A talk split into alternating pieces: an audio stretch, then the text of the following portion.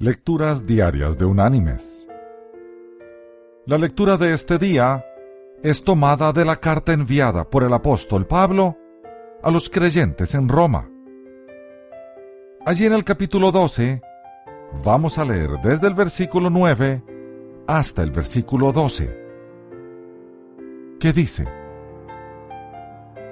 El amor sea sin fingimiento, aborreced lo malo, y seguid lo bueno.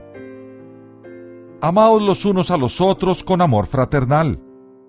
En cuanto a honra, prefiriéndoos los unos a los otros.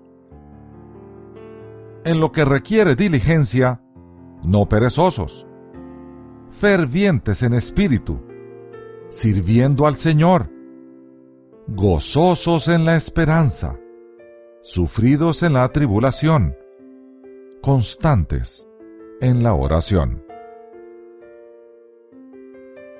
Y la reflexión de este día se llama Gozosos.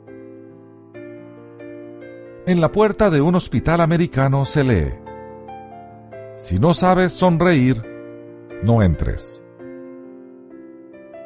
El cristianismo empezó con un canto de gozo angelical lleno de paz.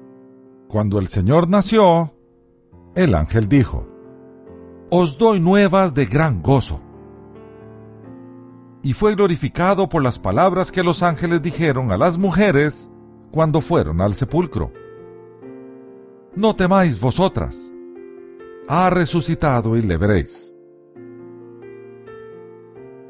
Los que no ven en el mensaje del Señor una fuente de gozo, es porque no se inclinaron para beber de sus aguas claras y puras de vida mis queridos hermanos y amigos. El gozo de los creyentes proviene del Espíritu del Señor. Por tanto, no depende de nuestras circunstancias de vida.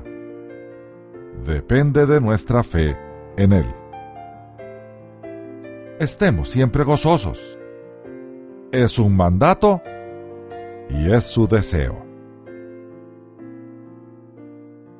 Que Dios te bendiga